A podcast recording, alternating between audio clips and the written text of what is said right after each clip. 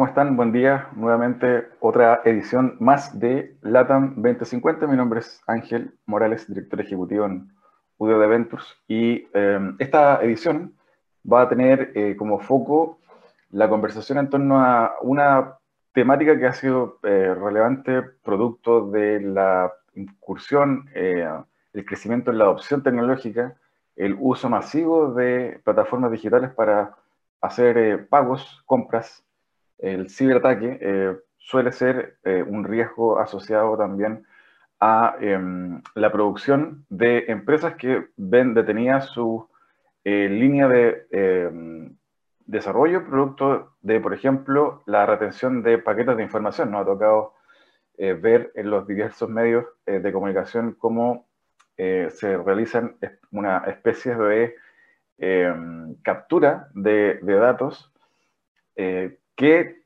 para ser liberado se pide a cambio un pago. Eh, me tocó hace poco tiempo conversar con una persona eh, que trabaja en una empresa chilena que le cobraron 300 dólares por eh, liberar un paquete de datos que en su caso era crítico y tenía que hacerlo porque era el computador de su oficina. De esto y mucho más vamos a estar conversando con un con un amigo ya hasta el de la vida que hace rato no lo veía. Vamos a, a, conversar con él, lo vamos a presentar en el siguiente bloque. Patricio Bello de Acid Labs. Al regreso de esta pausa musical, no se lo pierda.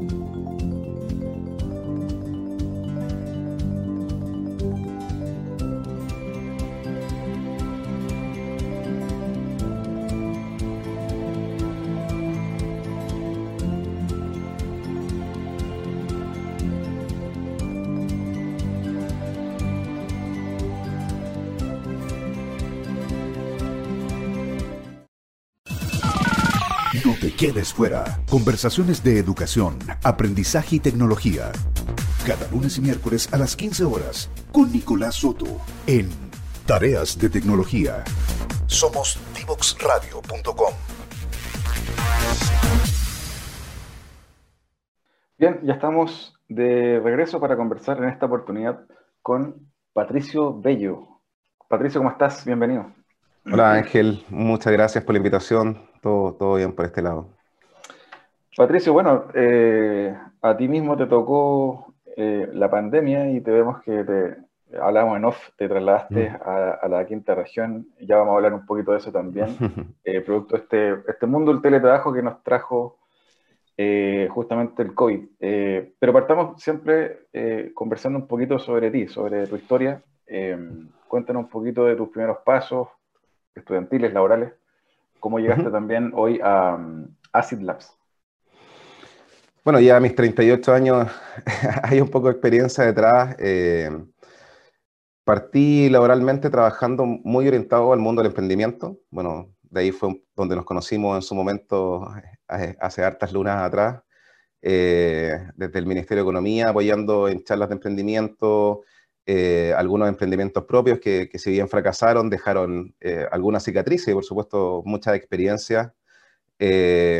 Eh, y desde ahí también me empecé a orientar mucho a, lo que es la consultoría, a lo que es el coaching, y eso también me dio el paso a poder participar de, compañías siempre orientadas, ligadas al mundo del emprendimiento, a apoyarlos en desafíos de levantamiento de capital, de apoyo estratégico, de, de lineamientos de crecimiento latinoamericano eh, y básicamente desde ahí eh, llegué a Acid Labs ya hace seis años, se van a cumplir, eh, y ha sido un camino maravilloso desde una empresa de tecnología, desde la cual en el día a día se está en constante aprendizaje.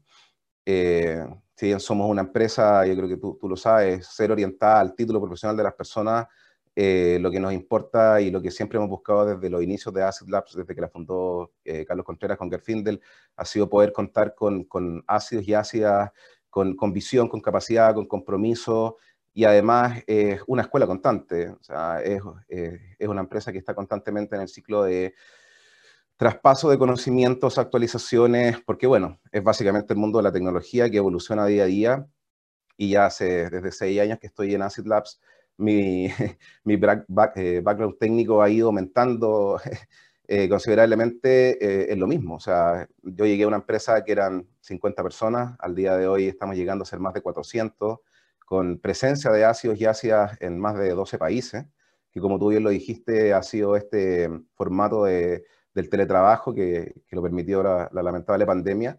Nosotros pasamos a ser una empresa además full teletrabajo. Eh, y, bueno, eh, eh, desde esos 50 a ser más de 400, eh, también evolucionando y aprendiendo desde no solo lo que era e-commerce, sino pasarnos a arquitectura, a infraestructura, a cloud, a seguridad, a aseguramiento de calidad, a diseño, innovación, negocio, el concepto de la transformación digital, que ha sido un pilar en nuestra compañía. Hace poco tuve un viaje a Colombia quedamos como finalistas dentro de los premios Latam Digital que, que organiza Interlat. En nuestra categoría salimos segundos, nos ganó dentro de la categoría Bancolombia, no menor a ser un banco, uno de los bancos más grandes de Latinoamérica, y fuimos eh, directamente también desde eh, un caso de éxito de transformación digital con uno de nuestros clientes, es Sky Airline. Y, y, como te digo, la base de, de, conocimiento, la base de aprendizaje, el mismo Acid Labs, creo que me la ha entregado a mí y se la entrega a todos los colaboradores en el día a día, así que seguimos creciendo de la misma línea, o sea, orientándonos ahora a todo lo que viene con, con inteligencia artificial, con machine learning, ¿no es cierto? Y, es parte, y es nuestro foco seguir creciendo así como lo hemos hecho en Chile y en Latinoamérica. Como te decía, nuestro foco ahora no solo es Chile, sino que seguir creciendo hacia Colombia, hacia Estados Unidos, hacia México, hacia Perú. Eh, así que el, creo que estar en Acid Labs, más que el, background y el estudio que uno traiga de antes, es un poco la, las ganas de ser estudioso, y no es cierto, y estar en, el, en, el, constante aprendizaje de la ola que, el mismo Acid Labs entrega y todos los líderes de área son los que están dando charlas constantemente de nuevas tendencias y nuevos conocimientos.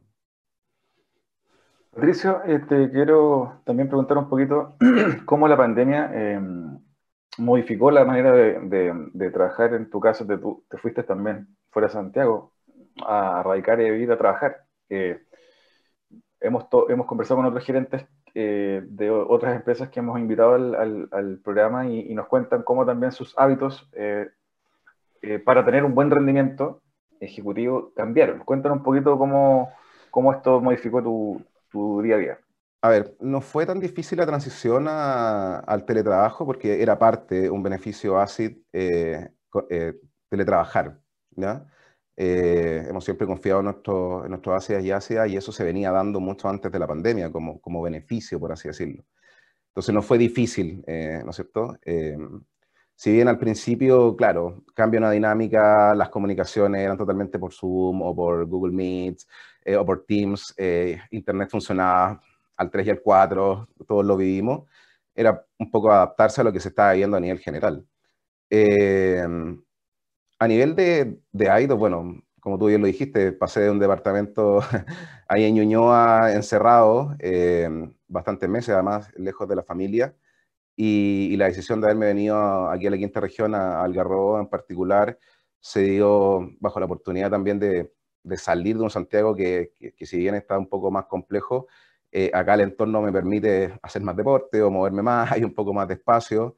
Eh, y mi rutina básicamente cambió desde la perspectiva de que me sigo despertando igual de temprano para poder empezar a conectarme con el café, obviamente, matutino correspondiente, pero lo que sí me permite también eh, es ya al, cierre del día poder eh, ir a un poco reflexionar caminando por la playa o poder jugar tenis, que es una de mis pasiones, eh, y acá lo puedo hacer desde que llegué con mucha más constancia, poder ir a un poco ya a sacarme un poco la carga o, poder hacer un doble clic de lo que se viene eh, los próximos días. Entonces no, no te niego que ha sido un cambio maravilloso, primero de entorno, eh, pero al mismo tiempo no con tanto roce, por lo mismo que te contaba al inicio, de que es una empresa que, que lo traía en el ADN, el teletrabajo. Entonces no se, nos, no se nos complicó mucho y creo que hemos sido súper eficientes en, en, la forma en que nos comunicamos, en la que trabajamos, como nos hemos ido adaptando también con nuestros clientes bajo el mismo formato. Así que, que nada, feliz. O sea, totalmente desde ya, desde que llevo trabajando laboralmente, creo que el, teletrabajo es una de las cosas más maravillosas que me ha pasado en, en, en el tiempo que llevo elaborando. Así que contento por eso.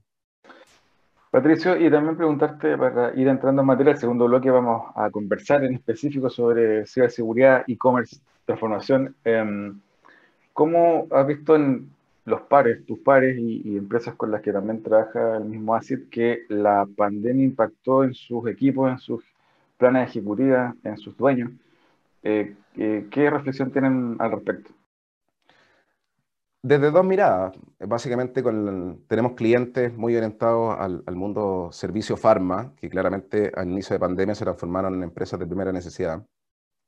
Y si bien venían con un track de desarrollo evolutivo eh, de sus plataformas transaccionales, eh, la pandemia hizo que todo se acelerara. Eh, equipos que eran de 6, 7 personas pasaron a ser 18 personas, porque obviamente el backlog de tareas y desarrollos que había que ir construyendo para poder soportar la necesidad de eh, una mejor navegación, que una mejor infraestructura en los sitios web hizo que explotara exponencialmente, ¿no es cierto?, el crecimiento eh, de muchas células que teníamos para varios clientes. En particular, como te digo, eh, empresas de, primera necesidad crecieron mucho y fue muy particular ver que si bien han sido el foco la línea de venta online, claro, estaba muy concentrado en el mundo físico y el mundo físico venía golpeado además por el estallido social, eh, entonces, claramente los focos se dieron hacia el online, las estrategias se vieron hacia el online.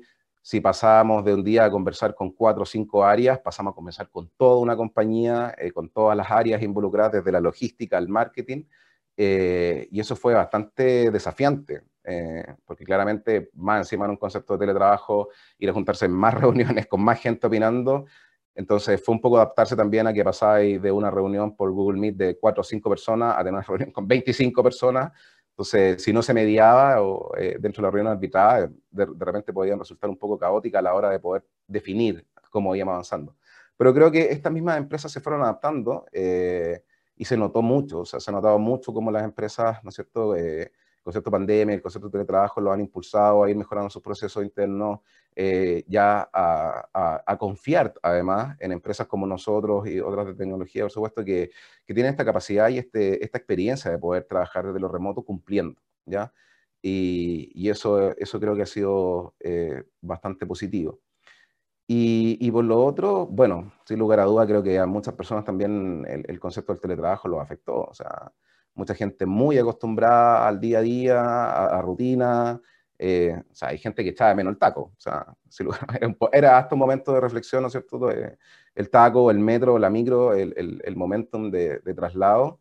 Eh, y bueno, también nos tocó convivir con eso. También en la interna, sin lugar a duda, no podríamos decir que no tuvimos eh, colaboradores y también nuestros esfuerzos fueron puestos en, en, poder estar con ellos, estar presentes, declararles que nos levantaran la mano en el momento en que se subieran sintieran angustiados, estuvieran complicados, porque claramente pasáis de una rutina a estar con dos, tres de tu hijo encerrados, entonces de repente se necesitaba tiempo. Ahora bien, como somos una empresa de nuevo, eh, donde se trabaja bajo objetivos, básicamente una persona que no se podía conectar porque tenía que estar cuidando a su hijo en la mañana mientras su, señora o viceversa teletrabajaban, nosotros súper abiertos, y lo mismo de cara a los clientes, y básicamente también... Eh, flexibilizar. Lo que yo creo que lo que pasó al principio nos pasó todo era que había un poco ahí de descalabro en los horarios. O sea, tengamos una reunión a las 9 de la noche. Es como, hey, al principio, bueno, pues estábamos todos intentando que, que, funcionara bien el modelo del teletrabajo, pero ya después, bueno, por lo, por lo mismo se, se normaron y, ¿no es cierto?, ahí estas nuevas leyes del teletrabajo que permitían decir, hey, tengo ya mi derecho a desconexión a tal hora eh, y en el caso particular que salte alguna necesidad, bueno, están las líneas correspondientes de comunicación, ya sean de soporte, ¿no es cierto?, de asistencia, en las cuales podemos ir conversando, pero siempre respetando los tiempos de cada uno de nosotros y también de los clientes. Así que eh, se vio así, ¿ah? desde un poco de lo emocional al principio y, también muy positivo en ver de que fuimos construyendo eh, más rápido. y, eso también fue desafiante. Y creo que el concepto de, este, esta transformación digital tiene mucho de eso, ¿ah? Eh, mucho del mindset de los líderes de, áreas de las empresas que entendieran que el desarrollo de software eh, puede ir más rápido en la medida que también estemos mucho mejor coordinados, bien priorizados en lo que tenemos que construir. Considerando, como te decía, que pasaron a entrar áreas que antes no entraban a la conversación tecnológica porque le traspasaban, nomás la, la pedía, ¿no es cierto?, los equipos de tecnología y el equipo de tecnología lo pedía a Acid Labs. Entonces ya era distinto empezar a ir a hablar con, con tesorería o con finanzas, que por lo general no se veían antes en estas reuniones porque las necesidades cambiaron, o sea, sin lugar a. Patricio, y también eh, preguntarte en esa línea, ¿cómo, cómo piensas que el, teletrabajo también y, bueno, la, versión remota de, de seguir operando con tu equipo en algunos casos hasta asincrónicamente. Hemos escuchado estos modelos de, tener distintos usos horarios y, cómo también esos equipos se van ajustando. Eh, ¿Cómo crees que post pandemia eh, eh, va a seguir desarrollándose el mundo del teletrabajo? ¿Permanecerá parte de ello? ¿Volveremos al mundo, al, mundo presencial de vuelta? ¿Cómo, ¿Cómo ves que se va a conformar post pandemia el mundo del teletrabajo? Bueno, va a depender mucho del mismo modelo de negocio que tengan las empresas.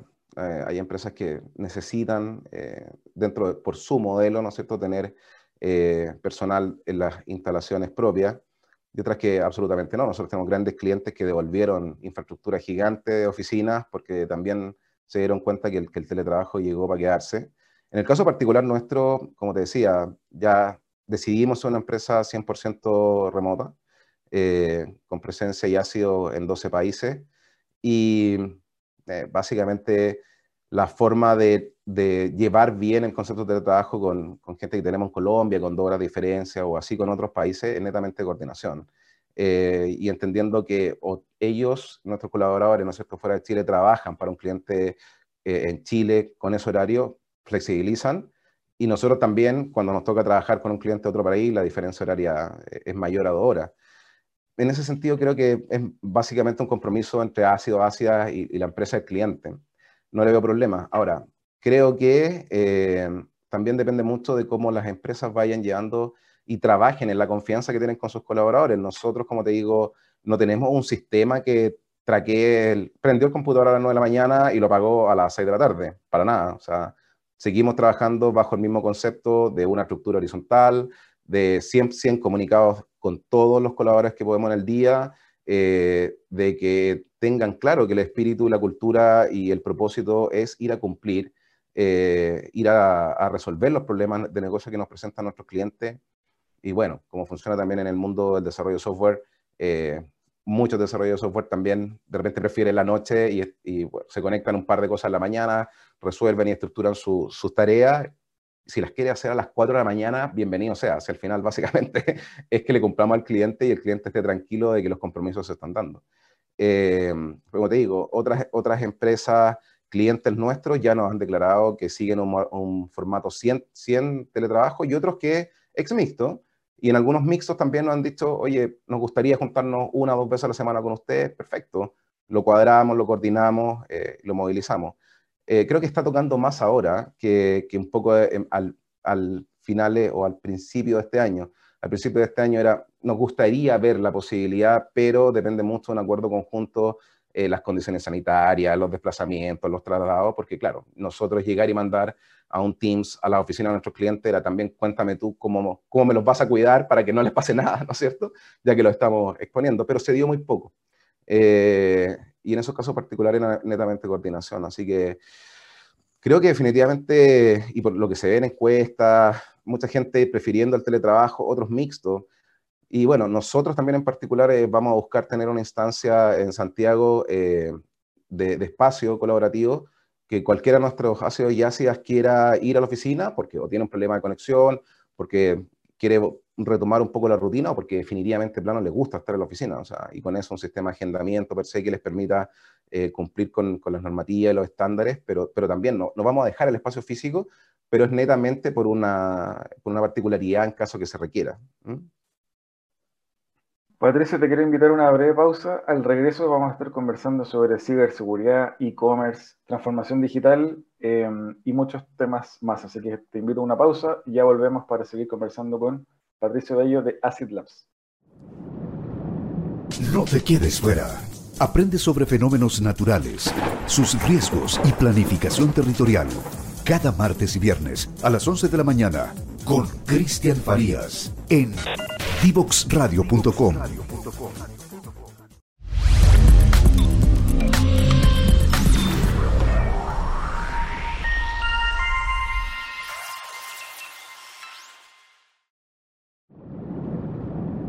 No te quedes fuera. Aprende sobre fenómenos naturales, sus riesgos y planificación territorial.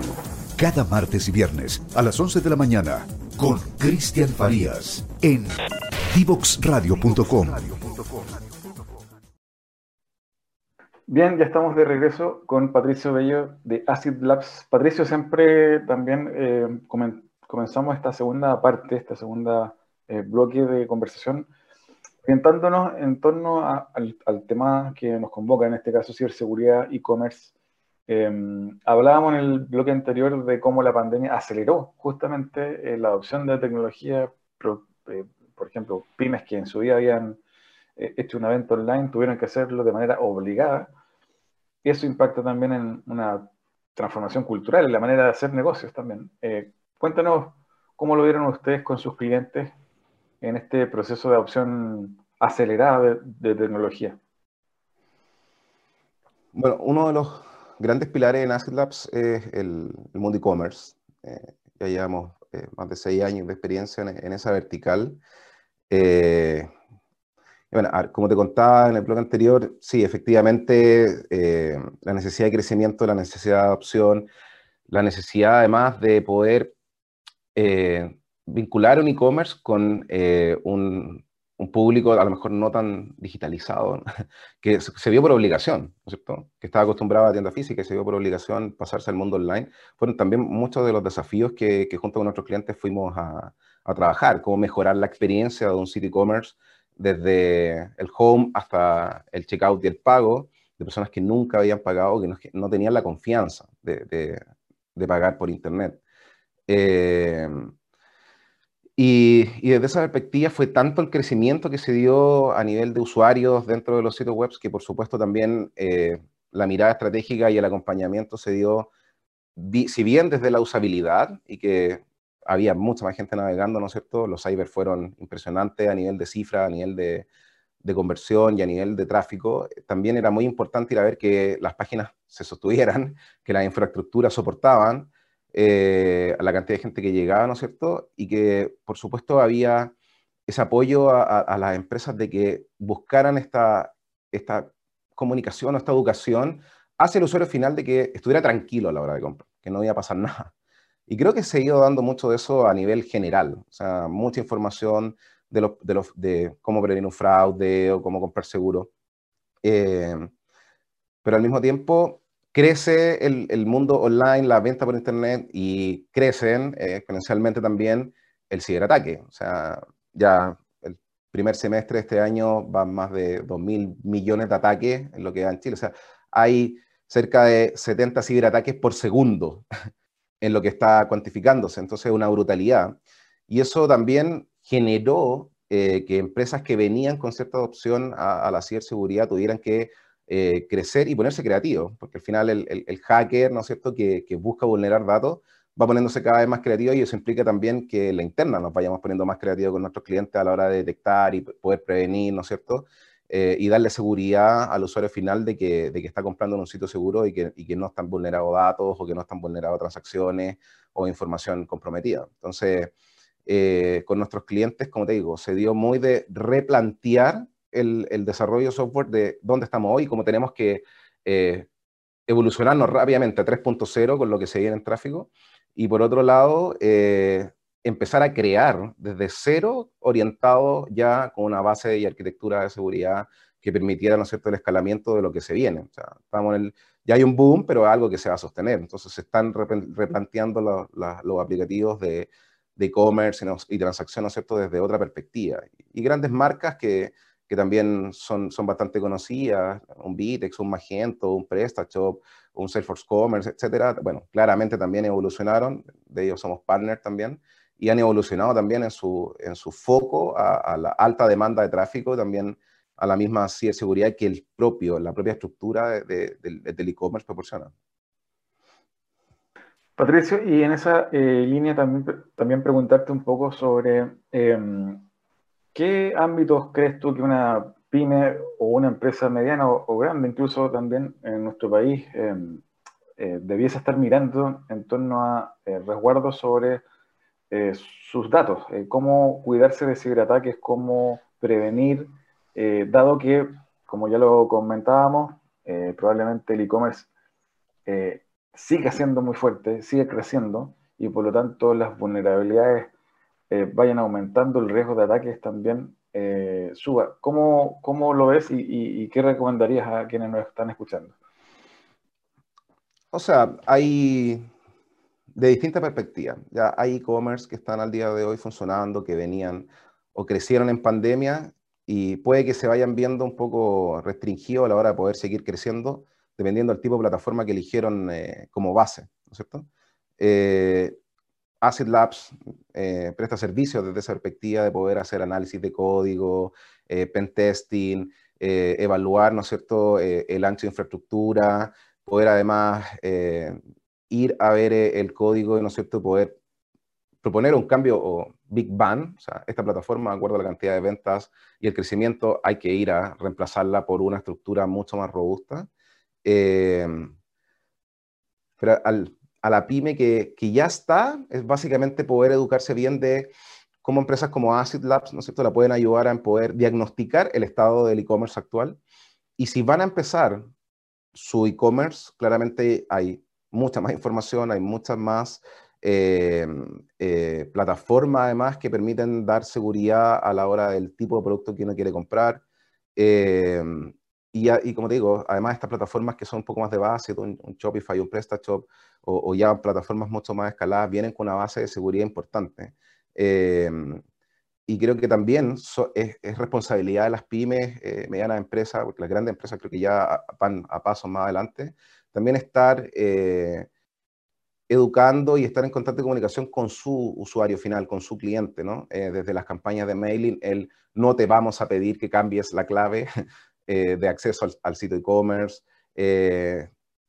que recomiende revisar las políticas de, seguridad y los, protocolos de entrega, que además las empresas, obviamente, con todos estos nuevos medios de pago, eh, aseguren, ¿no es cierto?, que, que, los certificados de seguridad son los correctos y que también, o sea, dejen tranquilos a los usuarios finales de que está pagando en un sitio seguro con Transbank o con PayPal o con Mercado Pago, con el, el, el medio de pago que viene. Eh, así que, nada, yo creo que, un poco la recomendación a la, a la pyme, eh, la Cámara de Comercio además levanta mucha información de hacia la pyme segura en tecnología, eh, tienen plataformas incluso que se pueden autoevaluar de cómo están manejando la información de sus sitios de e-commerce.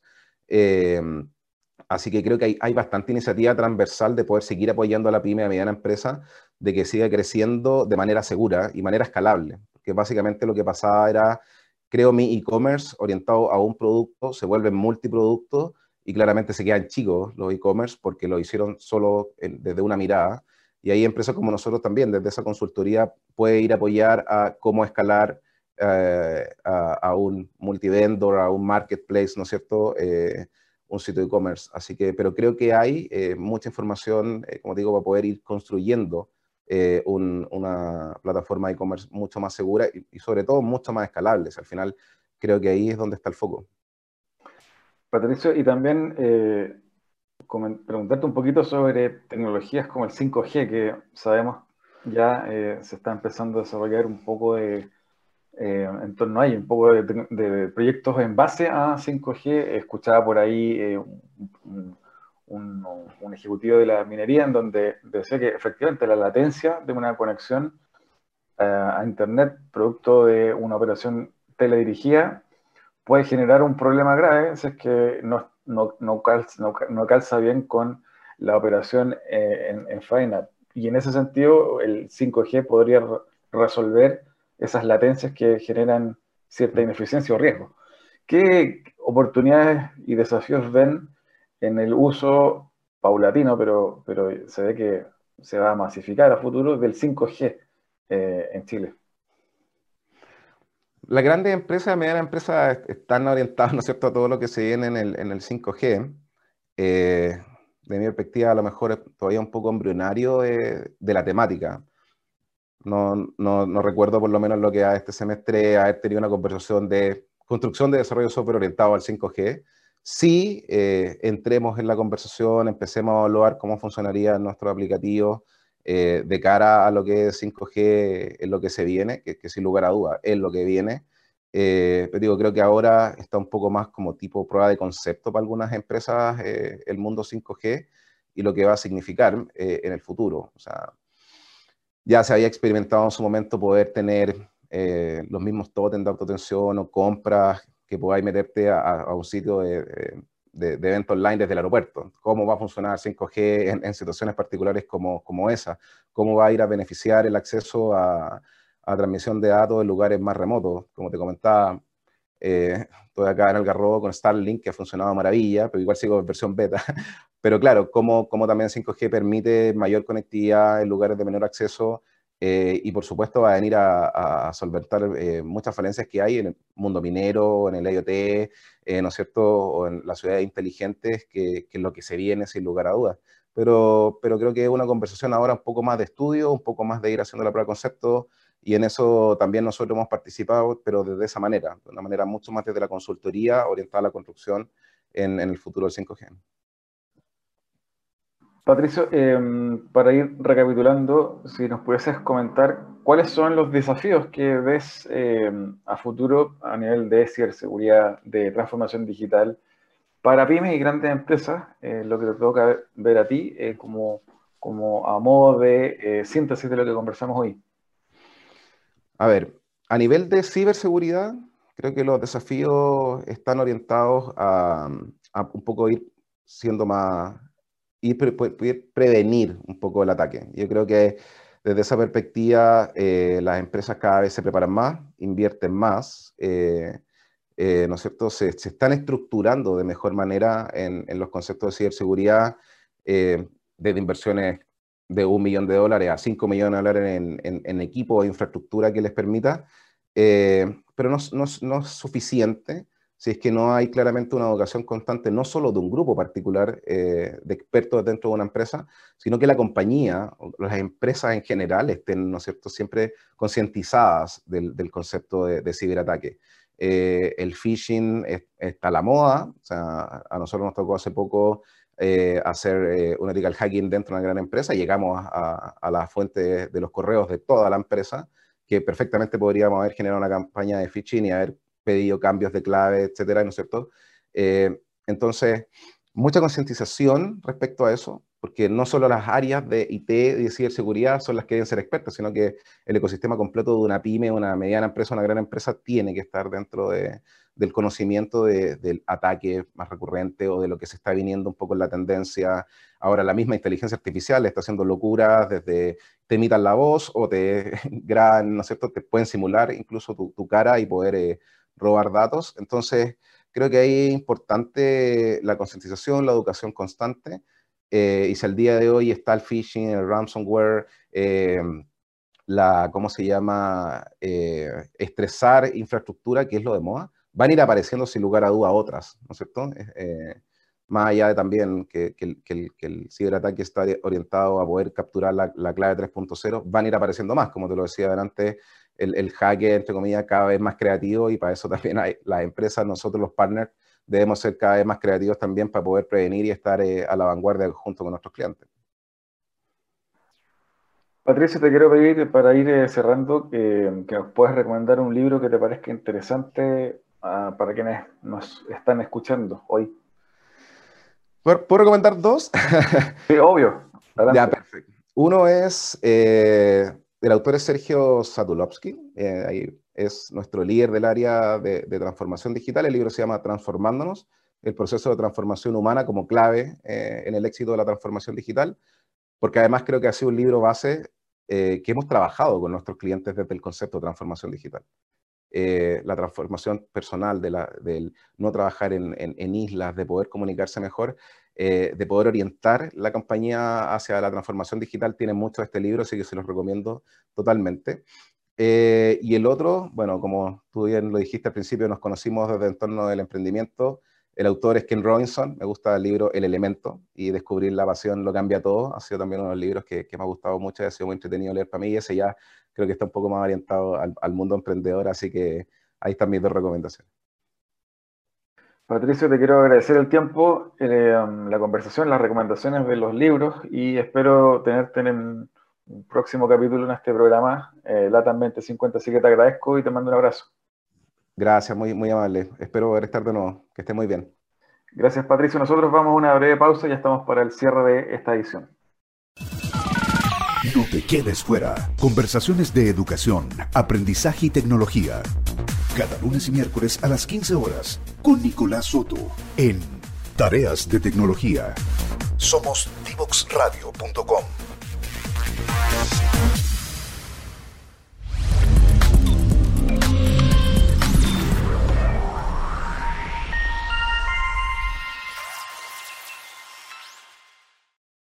¿Cuál es el futuro que deseamos? ¿A dónde podemos llegar con el crecimiento de la inteligencia artificial, la influencia de los sistemas B y los crecientes cambios sociales? Reflexiones sobre los futuros posibles y probables. Cada lunes y miércoles a las 11 horas en Exploradores de Futuros. Con Bárbara Ferrer en divoxradio.com.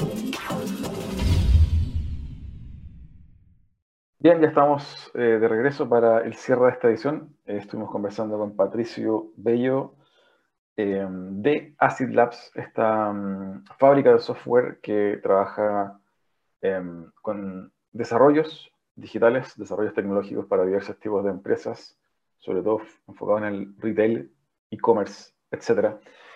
Grata conversación con Patricio, donde estuvimos conversando sobre teletrabajo, ciberseguridad, obviamente transformación digital eh, y los grandes desafíos que se vienen a futuro. Sabemos que em, probablemente mucho del teletrabajo se quede eh, para em, gran parte de los trabajadores dependientes y, e independientes que pueden, obviamente, eh, hacer teletrabajo por sus funciones, por su em, modelo de operación y em, en ese sentido, grandes desafíos también se vienen para pymes que siguen en el proceso de transformarse, de adaptarse a em, este mundo digital, este mundo post-COVID que sin lugar a nos va a seguir sorprendiendo y nos va a seguir eh, entregando nuevas versiones de cómo el ser humano y sus empresas, sus organizaciones se adaptan a cambios cíclicos como el que nos toca vivir hoy, utilizando para ello la tecnología. Sin eh, antes eh, recomendarles, obviamente, eh, revisar las redes sociales de arroba Radio en Facebook, Twitter, LinkedIn, Facebook, YouTube y por supuesto en www.divoxradio.com pueden encontrar las ediciones anteriores en versión podcast de este su programa LATAM 2050. Espero que hayan disfrutado esta edición, tanto como yo, y será hasta una próxima oportunidad. Un abrazo. Chao, chao.